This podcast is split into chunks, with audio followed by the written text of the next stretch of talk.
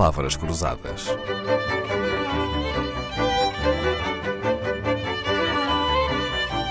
Porque quase tudo é uma questão de semântica.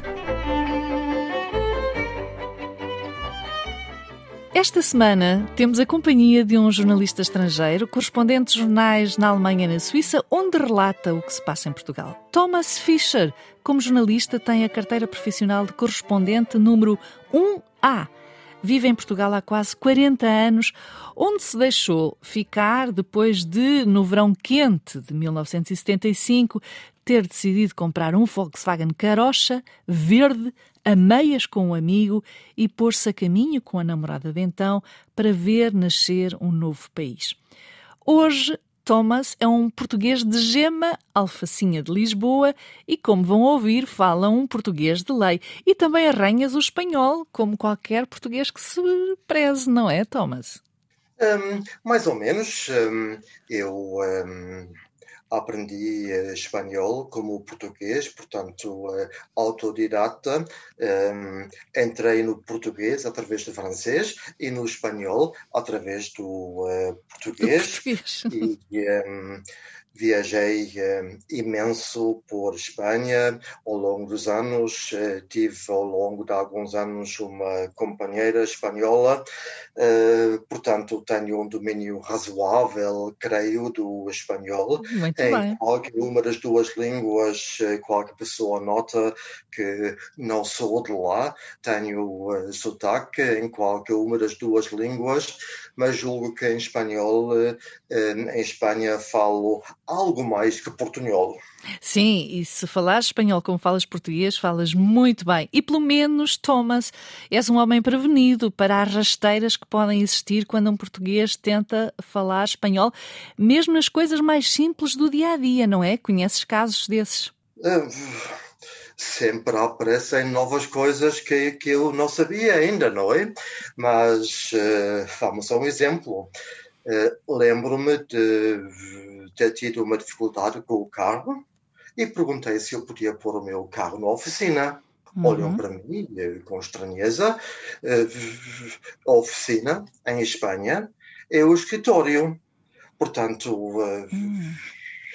a porta do uh, escritório dificilmente terá, terá, largura suficiente para o carro entrar. E já agora, largura até uh, tem significados diferentes nas duas línguas, porque largura em espanhol é o comprimento, uh, ah. largura portuguesa em Espanha é a anchura, uh, o adjetivo ancho. Em Espanha, o arranjo do carro faz-se num talher, uma palavra muito parecida com o talher português, mas que designa ferramentas que não servem para consertar carros, mas sim para comer, ou seja, garfo, faca, colher, uhum. isso em espanhol seria el cubierto. Oh, que confusão. E quando estamos então, por falar em coberto, quando estamos num restaurante e chega mais um amigo, podemos pedir eh, mais uma cadeira para esse amigo se sentar? Uh, será um bocado complicado, não é? Porque é sim. Se, em Portugal eh, uma cadeira partida se arranja numa hum, carpintaria.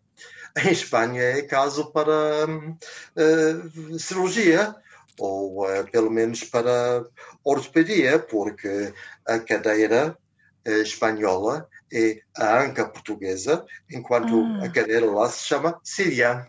Muito bem, já estou a perceber porque é que dificilmente me traria uma cadeira num restaurante.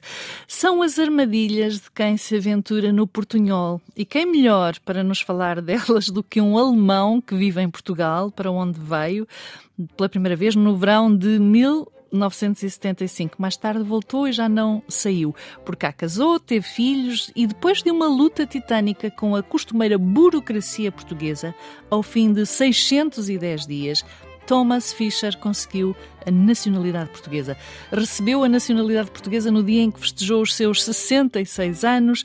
Ele acha que foi ele que recebeu o presente e eu acho que fomos nós os sortudos por termos Thomas Fischer entre nós. Palavras Cruzadas, um programa de Dalila Carvalho.